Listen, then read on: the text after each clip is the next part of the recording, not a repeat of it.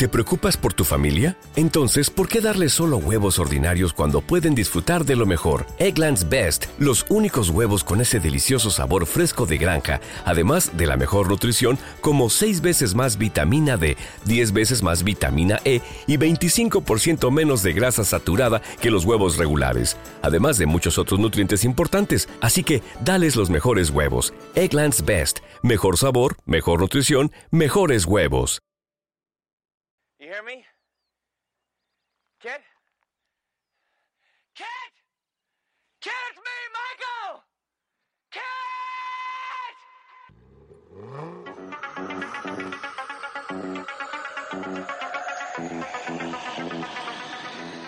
Kid, te necesito. Eran las palabras que usaba Michael Knight, el protagonista de la serie de televisión El coche fantástico, para pedir ayuda a su coche, su fiel amigo y compañero, y es que vaya suerte que tenía el justiciero. Interpretado por David Hasselhoff, Michael Knight luchaba contra el crimen organizado, siempre asistido por Kit, un vehículo autónomo con una marcada personalidad, muy inteligente y que además hablaba. Soy la voz del microprocesador de Knight Industries 2000. KITT son mis siglas. Kit, si lo prefiere. Como tú digas, señor Knight, pero como detecto que estamos algo irritados debido al cansancio, me permito sugerirte que pongas el coche en automático para mayor seguridad. Conocimos a Kit en los 80, en una serie que no tardó en cautivar a la sociedad de la época, y desde entonces éramos muchos los que deseábamos que la ciencia nos permitiera disfrutar cuanto antes de las prestaciones de un coche así. Y lo cierto es que este sueño no ha tardado mucho en cumplirse porque tan solo unas décadas después, muchas de las cosas que en ese momento eran simple ficción ya están inventadas. Kit era un Pontiac Firebird de 1982 con motor delantero y tracción trasera, un coupé biplaza que al presionar el botón turbo aceleraba de 0 a 100 kilómetros en tan solo dos segundos.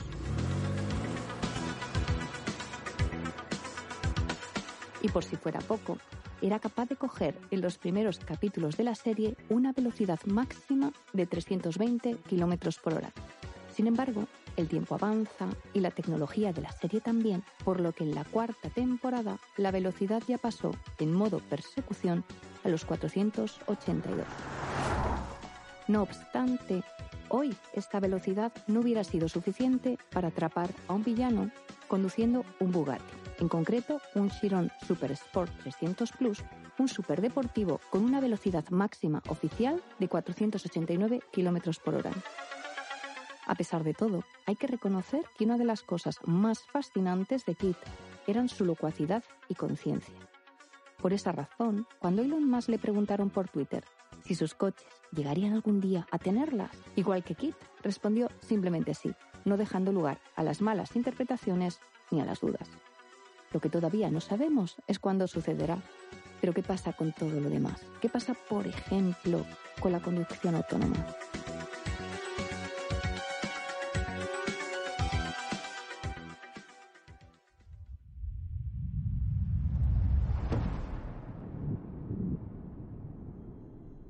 Bienvenidos a Tendencias, el podcast que muestra cómo podemos dejar atrás la incertidumbre y el miedo, el problema del desempleo y hasta la crisis, gracias a la ciencia y la tecnología.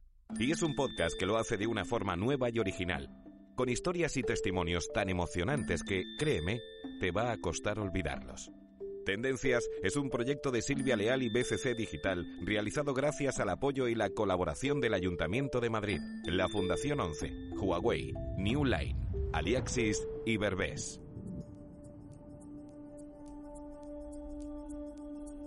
Kit era capaz de conducir solo porque era un vehículo autónomo.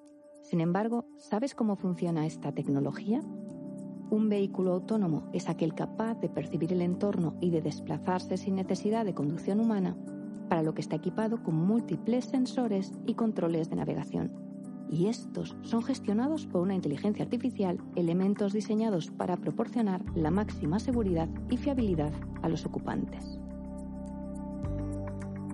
Y aunque parezca una tecnología recién salida de la ficción, los avances conseguidos por los fabricantes del sector son ya muy importantes.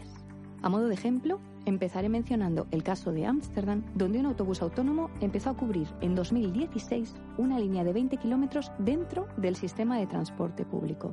Llegó de la mano de Mercedes-Benz y aunque no era necesario para circular, llevaba un conductor de seguridad capaz de tomar el control de la conducción de forma inmediata y en cualquier momento. Y en Singapur también se está experimentando con esta tecnología desde hace un par de años, en concreto con el Volvo 7900, un vehículo de 12 metros y motor eléctrico preparado para transportar hasta 85 personas en un campus universitario. Por cierto, este autobús consume un 80% menos de energía que uno diésel del mismo tamaño, algo que es de agradecer dados los retos a los que se enfrenta nuestro planeta.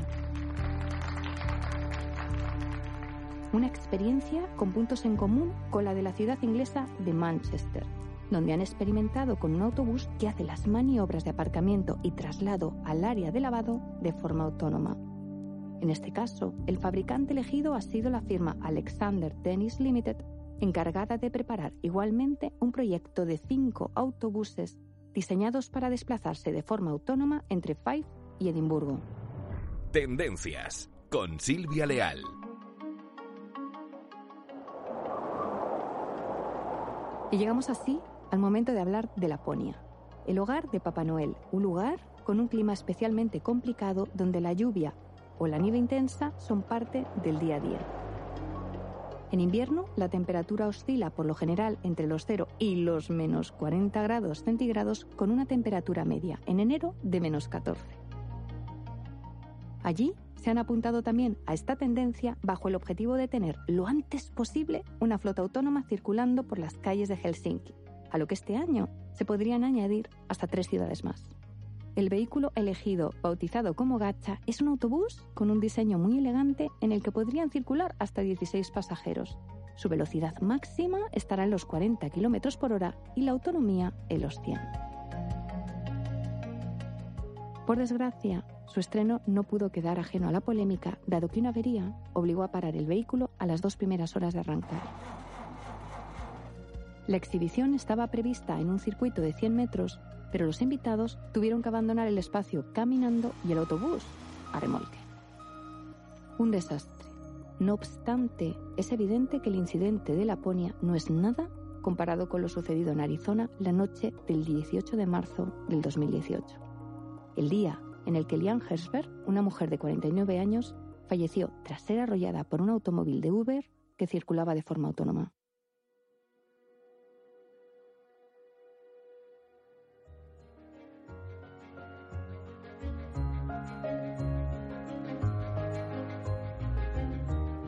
Soy Silvia Leal, divulgadora científica experta en tecnología y tendencias de futuro, y escuchas un episodio de la serie Tendencias.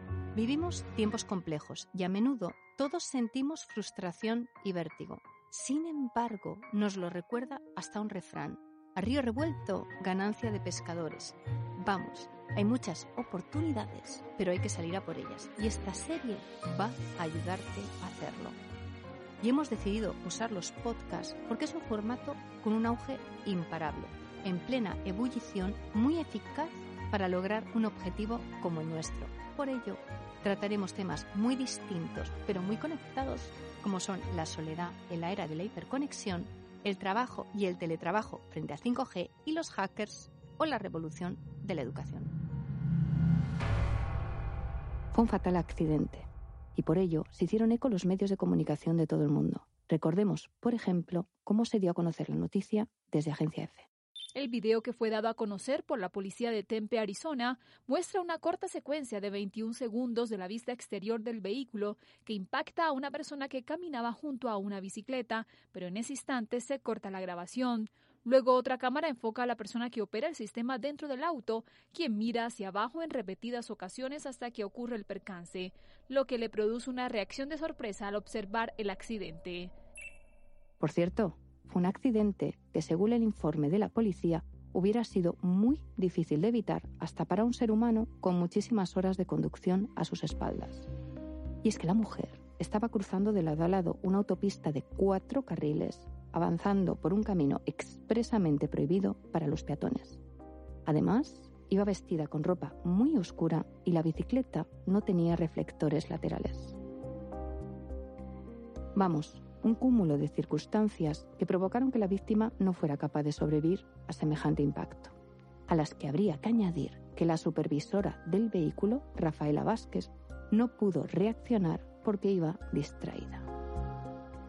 Y es que Rafaela iba con toda su atención en un capítulo de La Voz, uno de sus programas favoritos de televisión. Rafaela era una ex convicta con antecedentes penales por intento de atraco a mano armada pero sin embargo en ese momento tenía el historial limpio y por esa razón era la encargada de supervisar el vehículo debiendo tomar los mandos del coche a la menor incidencia o fallo en la conducción. Y sé que muchos os preguntaréis por lo que pasó después de aquel fatídico día. ¿Fue acusada Rafaela por el accidente o fue por el contrario responsabilidad de la compañía que la contrató? Pues bien, dos años después, Rafaela Vázquez ha sido acusada de homicidio involuntario, estimándose que con su inacción tuvo responsabilidad directa sobre el accidente. Pero ojo, que no ha sido la única. El 19 de noviembre se leyó la sentencia de la Comisión de Seguridad del Transporte Nacional y se determinó que todos ellos eran culpables. Todos. La conductora, como veíamos antes, pero también la compañía Uber, por no establecer los mecanismos necesarios para asegurar que sus conductores no se confíen demasiado. Y también la propia víctima del atropello, que aquella noche había tomado anfetaminas, por lo que sus facultades podían haberse visto claramente afectadas. Y además, también se declaró culpable al Estado de Arizona, por no tener implantadas las medidas necesarias de seguridad para regular la conducción de vehículos así. Dicho esto, ¿alguien piensa que este es el final de la historia? ¿El final de la conducción autónoma? Pues no. Y para demostrarlo, quisiera echar la vista atrás en el tiempo hasta el 17 de agosto de 1896.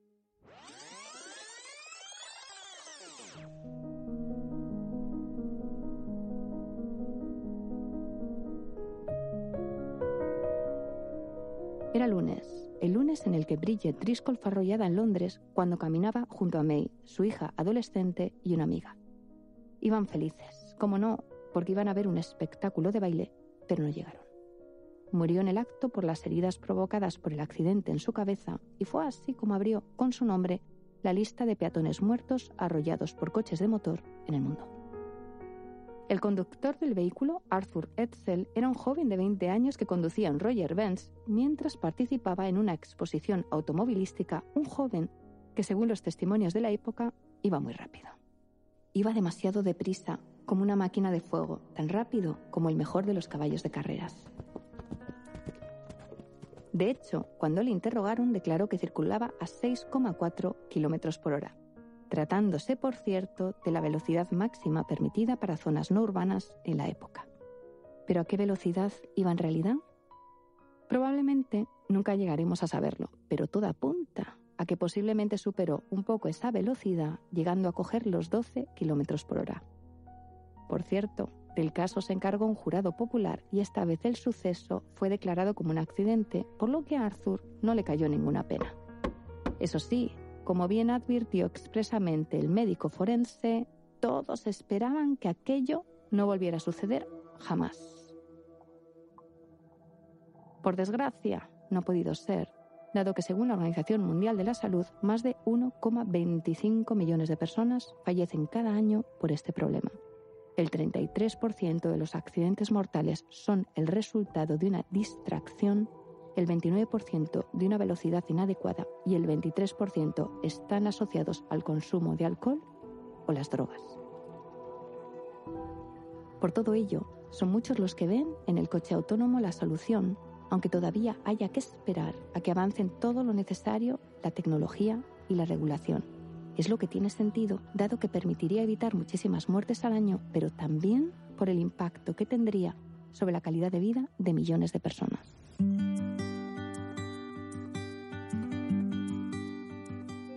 creo que me daría una independencia que disfrutaría mucho, cambiaría mi vida pues como 180 grados, se daría la vuelta, porque el hecho de yo poder ir, venir o hacer en este caso tener la autonomía de poder ir en cualquier momento a donde quiera. Creo que en definitiva sería una gran sensación de satisfacción. Escuchábamos a Quique, de 26 años, un joven con discapacidad. Pero Quique, ¿nos cuentas tu caso? Tengo ausencia de brazos, por lo que a continuación de mis hombros están mis manos. También tengo ausencia de rótulas. Quique, ¿y cómo te desplazas a diario? Pues ahora mismo tengo la suerte, porque es una suerte la verdad, de que mi madre, desde que yo llegué al mundo, ella dejó de trabajar y dejó su trabajo para dedicarse, digamos, a mí o ayudarme en, lo que yo pudiera necesitar. Digamos que ella es mi canalizadora de accesibilidad porque yo, gracias a ella, pues puedo hacer muchas cosas y en este caso llegar a todos los sitios a los que tengo que ir que bueno, el transporte público digamos que tampoco está adaptado o es accesible para mí en este caso. ¿Y esto qué impacto tiene en tu vida? Yo estoy muy agradecido, como he dicho antes, de tener este apoyo y de que a mí me ayuden, pero siendo sinceros, no soy independiente ni soy autónomo y, siempre pues tengo que depender de que una persona me lleve.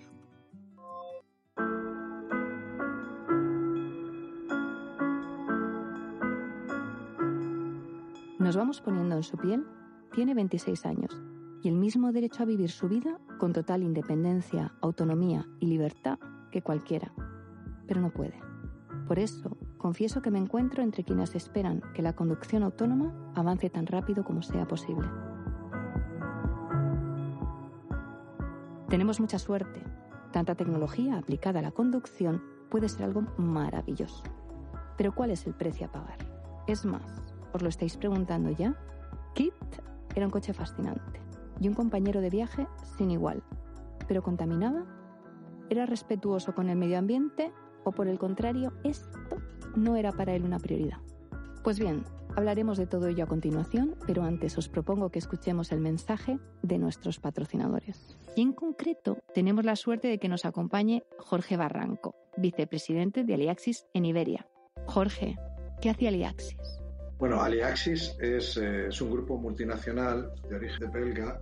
A lo que nos dedicamos es a fabricar y distribuir productos y sistemas avanzados en plástico para la distribución de agua y energía. Entre estos sistemas podemos encontrar productos como tuberías, válvulas, accesorios de todo tipo, filtros, cisternas empotradas y bueno, miles de referencias que fabricamos. Tendencias con Silvia Leal.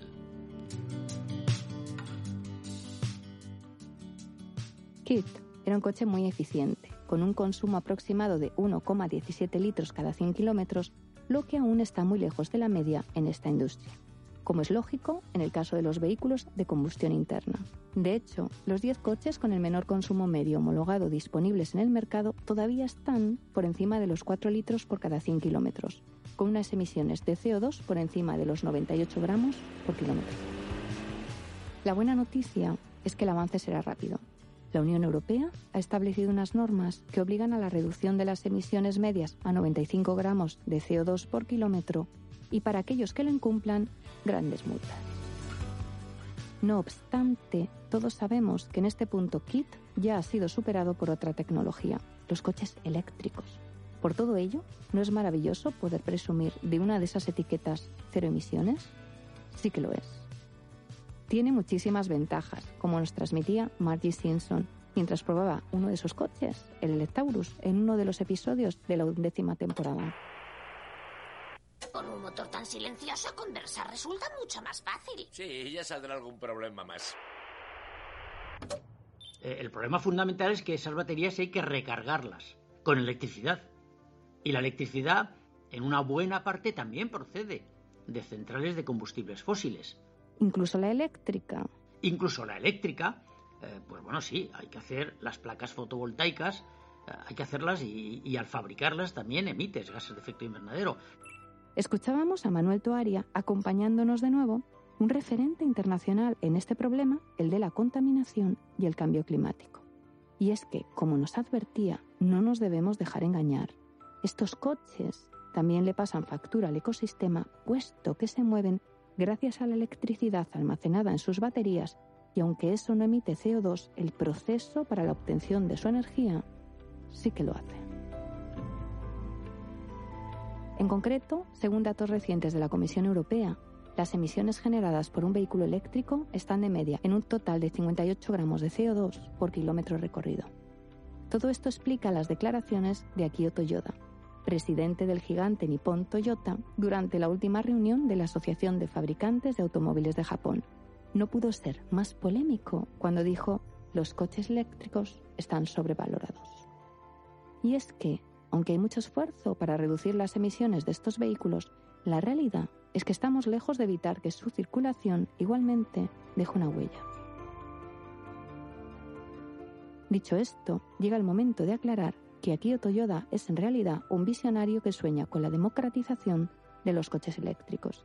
Eso sí, propulsados por hidrógeno en lugar de hacerlo como en la actualidad mediante la combustión de combustibles fósiles.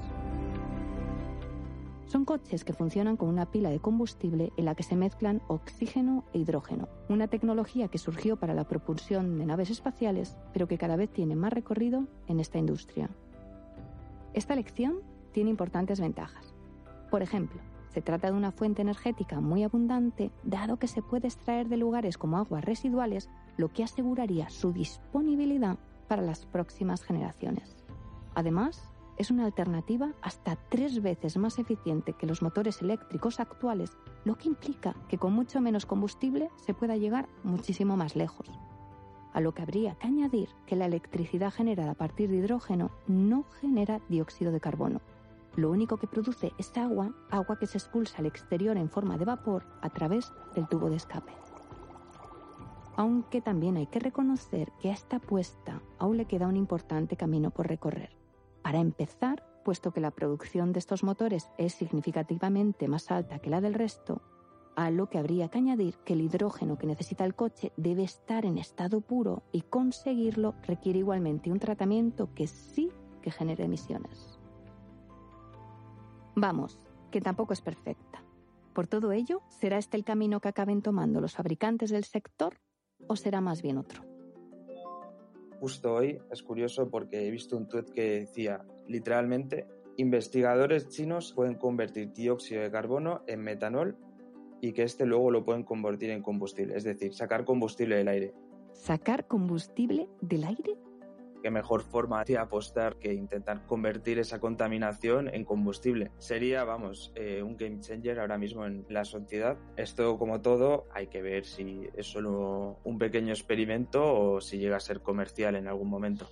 Escuchábamos a Adrián González, CEO de Oxriders, una startup española especializada en las motos eléctricas que ha contado para su aceleración con el apoyo del Ayuntamiento de Madrid. Y ojalá sea ese el futuro y que pronto, como pasó con el coche fantástico, pase de la ficción a ser una parte natural de nuestras vidas. Porque el impacto de la contaminación a estas alturas es algo que nos debería de preocupar a todos. Que aún así sí sigue habiendo mucha resistencia, sobre todo de típico perfil que nosotros llamamos petrolhead, que son amantes del ruido, motores de combustión y que incluso van contra los vehículos eléctricos ¿Me lo estás diciendo en serio? Y también otra cosa que después de todos estos, bueno, estos dos años nos hemos encontrado, y es un tema todavía más polémico, si, si puede ser, es que hay, hay mucha gente que sigue relacionando el ser eco o intentar eh, llevar un, tipo de vida más o menos verde eh, con un tipo de ideología política. Alucinante. Sí, sí, así es. A nosotros también nos, nos asombra. A pesar de todo, está claro que lo conseguiremos, tal y como la humanidad ha conseguido muchas otras cosas, ¿verdad, Emilio? La curiosidad ha conseguido que el hombre llegue a sitios donde realmente a lo mejor no pinta nada, ¿no? O piensa que no puede encontrar nada de interés. Yo eso lo he pensado muchas veces y creo que es lo que ha llevado a la humanidad a moverse, ¿no? Y ha habido grandes descubridores, españoles, muchísimos de ellos. Y ahora, pues en Marte, que, que se nos pierde allí, ¿no? El pasado 18 de febrero, una misión de la NASA volvió a hacer historia. Posó un nuevo robot de exploración sobre la superficie de Marte y ahí había algo que habíais fabricado vosotros. ¿El qué? Sí, cierto. Eh, se ha especializado en fabricar unos componentes para la estación meteorológica. Y no es la primera vez, porque me consta que habéis formado parte de otros dos programas destinados al estudio de Marte, Curiosity e Insight. ¿Y después qué? Bueno, pues eh, hemos entregado también otros componentes para el rover Rosalind Franklin de la Agencia Espacial Europea y este rover será lanzado en 2022. Y bueno, pues ya serían los cuartos componentes que, que Alquimia Group, pues realmente pertenece al grupo tecnológico Alquimia, tienen en Marte. En fin, escuchábamos a Emilio Ramiro, director general de Ramen, una empresa fundada en Madrid en 1958 como pequeño taller de mecanizado de utillajes. Y fijaros a dónde han llegado ahora. Y al escuchar sus palabras, compruebo que tenemos muchos retos por delante, pero las oportunidades también lo son. Y por eso tenemos que atrevernos a soñar, pero también a trabajar para lograr todos nuestros sueños. Tendencias. Con Silvia Leal.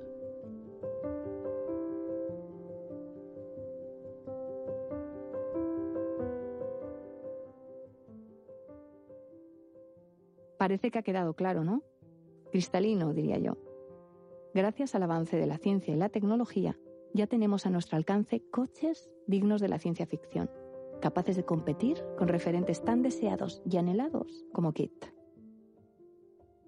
Estos vehículos nos traerían muchísima calidad de vida y nos permitirían evitar cada año la muerte de millones y millones de personas, muchas de las cuales fallecen por la distracción o una imprudencia en la conducción. Y es cierto que habrá obstáculos en el camino. Muchos, como siempre. En 1890, Guillermo II de Alemania, el último Kaiser del imperio, dijo a toda su población, creo en el caballo, el automóvil no es más que un fenómeno pasajero. Y a ver quién se iba a atrever a llevarle la contraria. En especial, tras accidentes como el de 1896, la muerte de Bridget Driscoll. Sin embargo, todos sabemos que esta vez el emperador no tenía la razón. Y por si fuera poco, inventos como el de la propulsión por hidrógeno podrían ayudarnos también a cuidar el planeta, que ya está muy dañado, sin tener que restringir nuestra movilidad. No obstante, es lógico preguntarse, ¿y será esa la solución? ¿El hidrógeno? ¿O será más bien otra? Y ciertamente hoy es imposible de saber. Imposible. Lo que sí que está claro es que debemos seguir explorando opciones, apostando por la ciencia y la tecnología para avanzar en la lucha contra el cambio climático y la contaminación. Las cifras están ahí al alcance de todos. Tres millones de personas mueren cada año por culpa de la contaminación. Y si no lo hacemos, estaremos marcando el principio del final de muchas vidas y también muchos sueños. Y no lo olvides, ha llegado el momento de dar un paso adelante.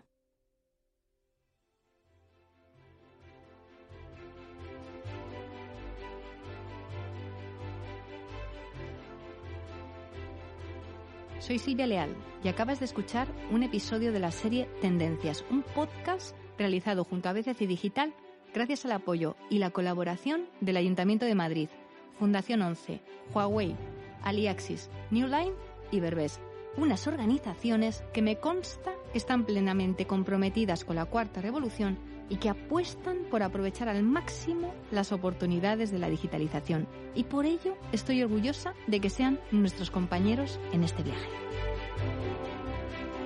Y en el equipo, Enrique Besuri, productor ejecutivo. Diego Zarzosa, productor y director creativo. Jaime Fontán, realizador técnico, grabado en los estudios Goodit y Elisa Cuesta, Comercialización y Relaciones Públicas, y para terminar, Alejandro Martín Buján, Legal y Administración. Te espero pronto con nuevos episodios. ¿Te está gustando lo que escuchas? Este podcast forma parte de Evox Originals y puedes escucharlo completo y gratis desde la aplicación de Evox. Instálala desde tu store y suscríbete a él para no perderte ningún episodio.